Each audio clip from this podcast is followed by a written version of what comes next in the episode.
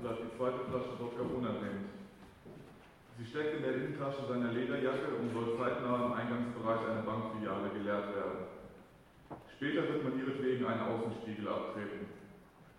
Die Kassiererin rechnet die erste Flasche und ein Tetrapack Pfirsich-Eistee für 5,48 Euro ab und tut so, als wäre der ausgebeulte Oberkörper ihres Kunden ganz normal. Das hat sie letzte Woche auch schon so gemacht. Ihr Ehemann fängt deswegen Streit mit ihr an.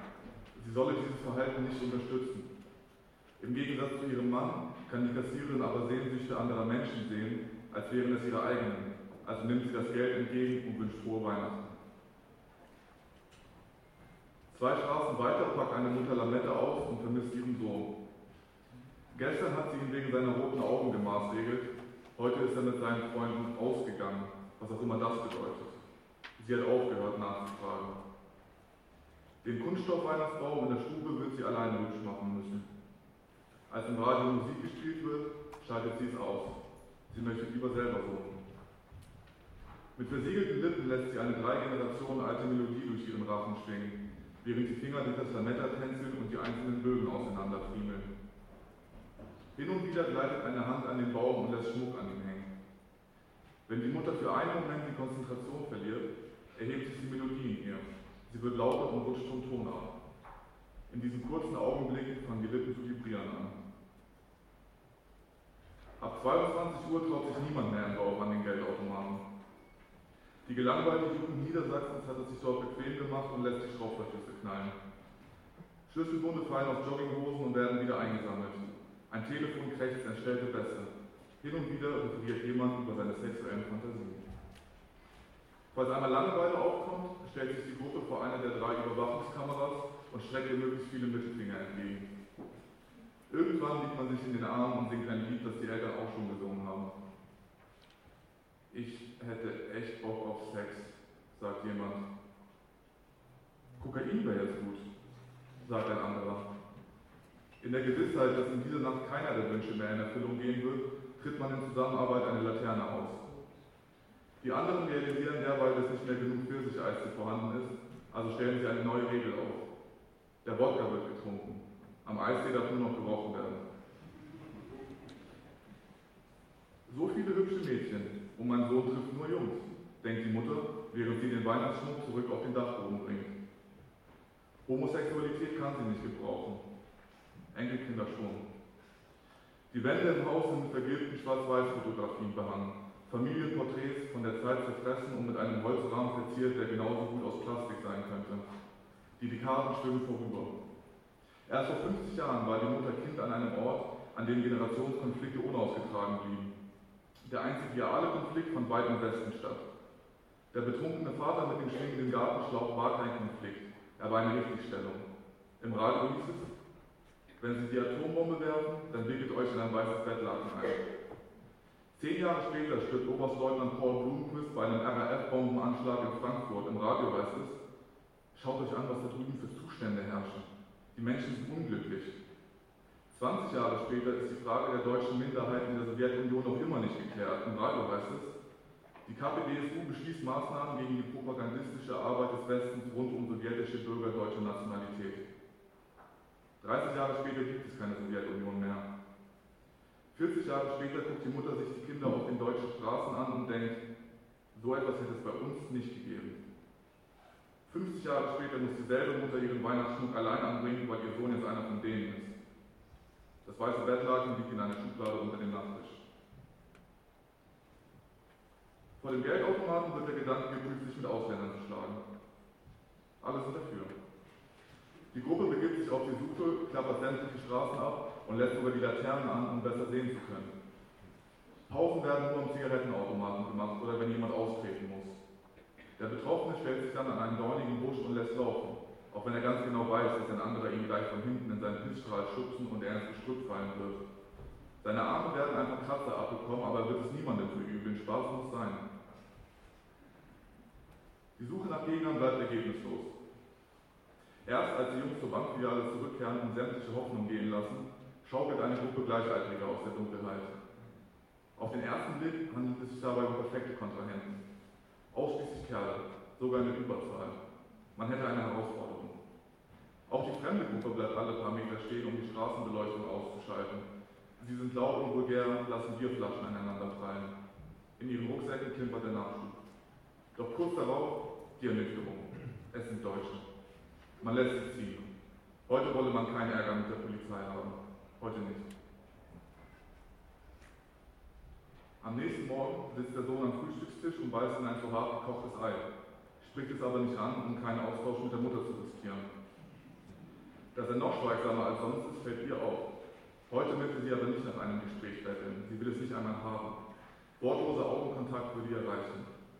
Sie hat die Beine übereinander geschlagen und lässt den Blick von ihrem Sohn auf den Weihnachtsbaum wieder zurückpendeln. Es ist ihm nicht einmal aufgefallen. Sie kann es nicht an sich halten, sie bebt, sie lässt ihren Stolz fallen mal wieder. Sie explodiert, sie sagt, ich habe den Weihnachtsbaum geschmückt. Der Schmerz auf ihrer Schulter hängt dort seit einem Jahrhundert. Ihre eigene Urgroßmutter war die erste in der Familie, die ihn als Normalität missverstand. Und seitdem müssen ihn alle mit sich rumschleppen. Sie hat das schon lange akzeptiert, wünscht sich im Gegenzug für ihre Trauerarbeit aber wenigstens Rücksichtnahme. Ihre Liebe mag bedingungslos sein, doch unter der Last nicht gesagter Worte wird auch sie zerbrechen. Der Sohn weiß das alles nicht. Jetzt gerade denkt er an seinen Schwanz und lamentiert dessen monatelang Einsatzmangel. Manchmal, wenn er, der Sohn, verkatert ist, hält er sich für einen Denker. Dann macht er sich eine Pizza am Ofen warm und beklagt die Ungerechtigkeiten der Menschheit, insbesondere diejenigen, die ihm selbst zustoßen. Wenn seine Mutter mit ihm darüber reden möchte, antwortet er, das kannst du nicht verstehen. Ich habe den Weihnachtsbaum geschmückt, wiederholt die Mutter und beißt in ein zu hart gekochtes Ei, spricht es aber nicht an, weil sie sich schämt. Ja, habe ich gesehen, sieht gut aus. Die Mutter wägt ihre Option ab. Entweder lässt sie es dabei beruhen und fragt ihn, wie sein gestriger Abend verlaufen, mit wem und wo er unterwegs war, ob er Spaß hatte, ob er ein Mädchen kennengelernt hat, ob er heute Abend vielleicht zu Hause bleiben möchte, schließlich hat sie jetzt Weihnachtsurlaub. Sie könnten sich einen Film zusammen anschauen. Sie weiß, wie gerne er sich Filme anschaut. Sie schaut sich auch gerne Filme an. Er weiß es nicht, weil er nie danach gefragt hat. Als sie einmal seinen Namen gegoogelt hat, fand sie einen Text von ihm, in dem er sich begeistert für Wendy Kranich-Beziehen äußert. Sie hat ihm gerne erzählt, dass sie keinen anderen Film so oft gesehen hat wie diesen. In Kasachstan schauten sich ihn alle jeden Monat auf dem einzigen Fernseher im Dorf an.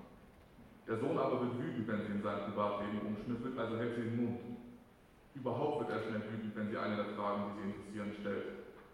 Also entscheidet sie sich für die andere Option, die der Konfrontation. Vielleicht wird es irgendetwas ändern. Sie sagt, du hast es nicht gesehen.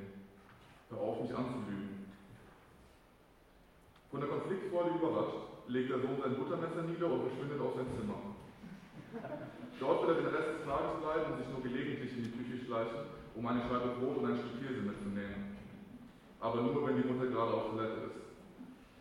Die jedoch weiß von dieser lästigen Angewohnheit und wird die Küche heute nicht mehr verlassen. Heute soll ihr nicht so leicht davon kommen. Heute nicht. Sie räumt den Tisch und wäscht ein dreckiges Geschirr putzt die Arbeitsflächen, den Kühlschrank, den Ofen. Das erledigt sie in einer Stunde und dann setzt sie sich auf den Stuhl und fängt zu summen an. Die Lippen vibrieren nicht einmal. Als es schon lange dunkel ist, hört sie die knarzende Tür seines Schlafzimmers. Vor Schreck verfehlt sie einen Ton und dann verstummt sie. Und dann raschelt es im Flur und irgendetwas quietscht auf dem Fliesenboden.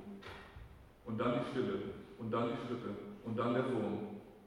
Kaum volljährig füllt er beinahe den gesamten Türrahmen aus. Er hat seine Schuhe an. Du gehst?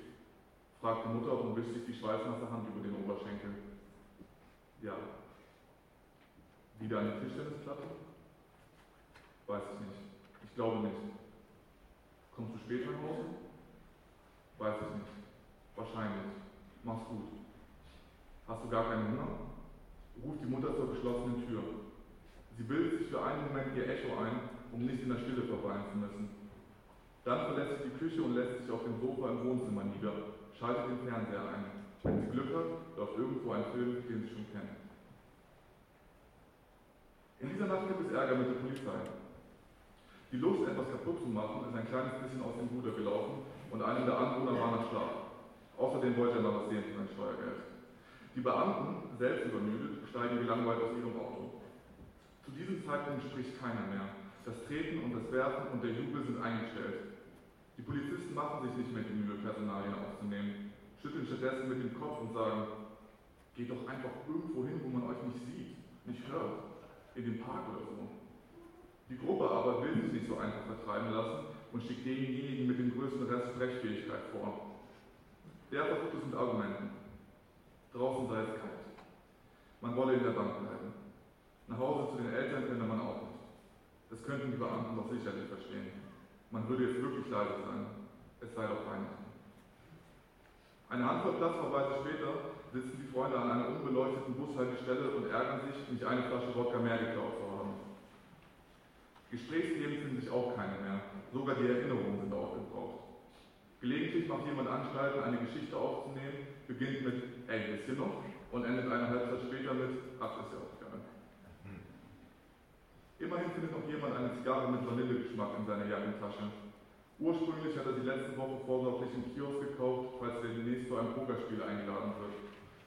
Erstens ist die Wahrscheinlichkeit für solch eine Einladung jedoch verschwindend gering und zweitens hat er eigentlich gar keine Lust, die Regeln zu lernen. Er steckt die Zigarre also an und reicht sie bei um. Bis die aufgeraucht ist, wird eine Weile vergehen. Dann kann man immer noch weitersehen. Unweit der Bushaltestelle hat auch mal Napoleon gesessen. Wann genau das war, weiß niemand mehr. Doch der Bushofbesitzer am Dorfrand deutet noch heute auf das Porträt eines Vorfahren und kommt in Schwärmen, wenn jemand danach fragt. Napoleon sei mit seinem Heer auf der Durchreise gewesen und habe genau hier Rast eingelebt. Die Familie habe ihm Kartoffeln serviert. Auf diesem Stuhl da vorne habe er gesessen.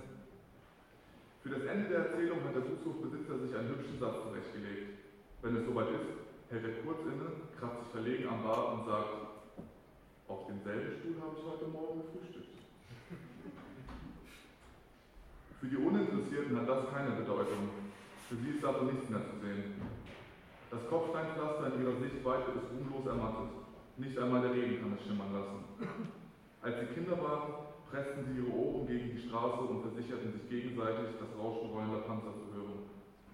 Heute steht nur noch ein Dumpf von Vanillezigarre durch die Gasse. Der letzte Zeuge einer Nacht, die sich schon morgen von keiner anderen mehr unterscheiden lassen wird. Heute aber fühlt sie sich schwer an. Wenn die Zigarre verglimmt und der Qualm verflogen ist, wird keiner der Freunde auf die Idee kommen, nach Hause zu gehen. Erst, wenn die Traktoren die Arbeit aufnehmen und in Richtung Acker kriechen und die Fahrer in die blassen Gesichter der übrig gebliebenen hinabsehen, wird irgendjemand seine Beine strecken und den Heimweg antreten.